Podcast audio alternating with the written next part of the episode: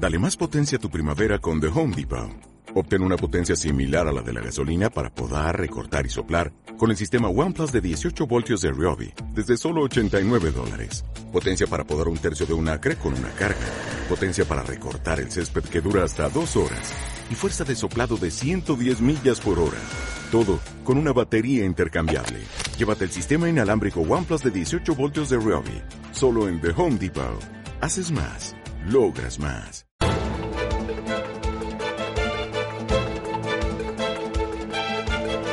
El primer análisis de la mañana.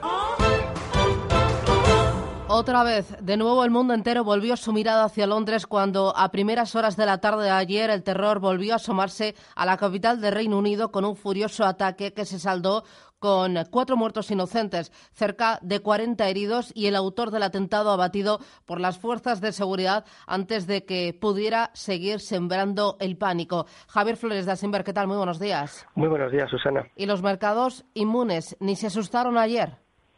Sí, bueno, aquí hay dos cuestiones. La primera, que este tipo de, eventos que cada vez son más habituales en Europa y, nos tenemos que acostumbrar. Eh, eh, casi podríamos calificar eh, de que Europa camina hacia la palestinización en el sentido de que va a haber eh, como algo ya constante una violencia de esta intensidad de modo más o menos eh, frecuente.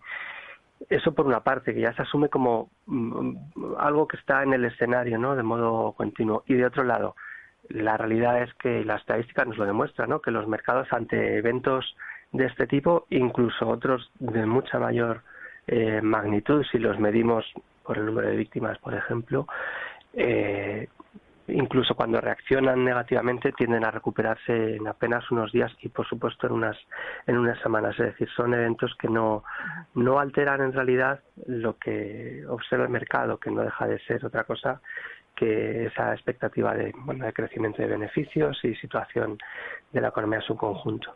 ¿Esta vez ha golpeado de alguna manera a las bolsas, a los bonos o al euro? Eh, ¿Sufrió en el momento del atentado o, ni siquiera eso?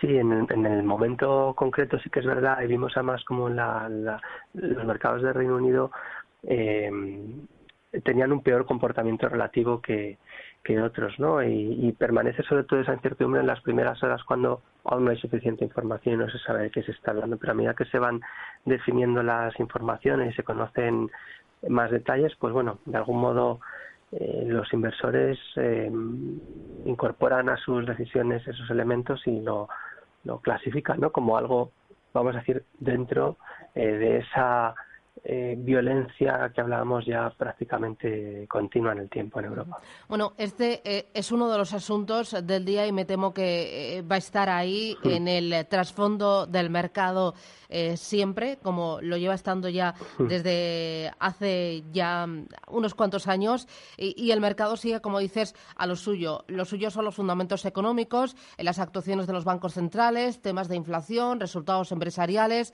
elecciones también en Francia serán las próximas. Hay una cosa que me está llamando la atención, es eh, las emisiones de deuda que están realizando grandes empresas españolas. Ayer vimos, por ejemplo, que Mafre emitió 600 millones de deuda subordinada a 30 años. La demanda fue de 3.500 millones, pero es que en los últimos días hemos visto también emisiones de deuda o senior o subordinada de Ferrovial, de Liberbank, de Bankia, de Telefónica.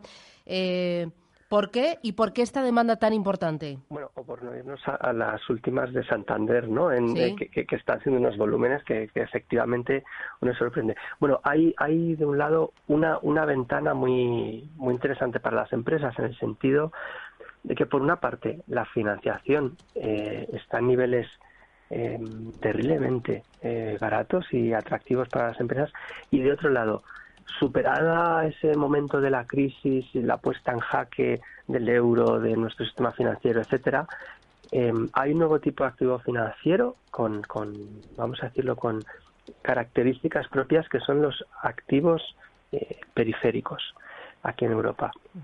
Y son esos que ofrecen un plus de rentabilidad frente a otros en la zona en un momento en que la rentabilidad es, el, objetivo apetecible difícil de encontrar. Bueno, pues hay una gran apetencia por este tipo de activos periféricos y, la demanda está, está prácticamente asegurada. Y de otro lado, el riesgo de, de impago, es el, riesgo que, que, siempre está presente ¿no? en este tipo de emisiones, parece en este momento, bueno, en niveles, vamos a decirlo, muy manejables.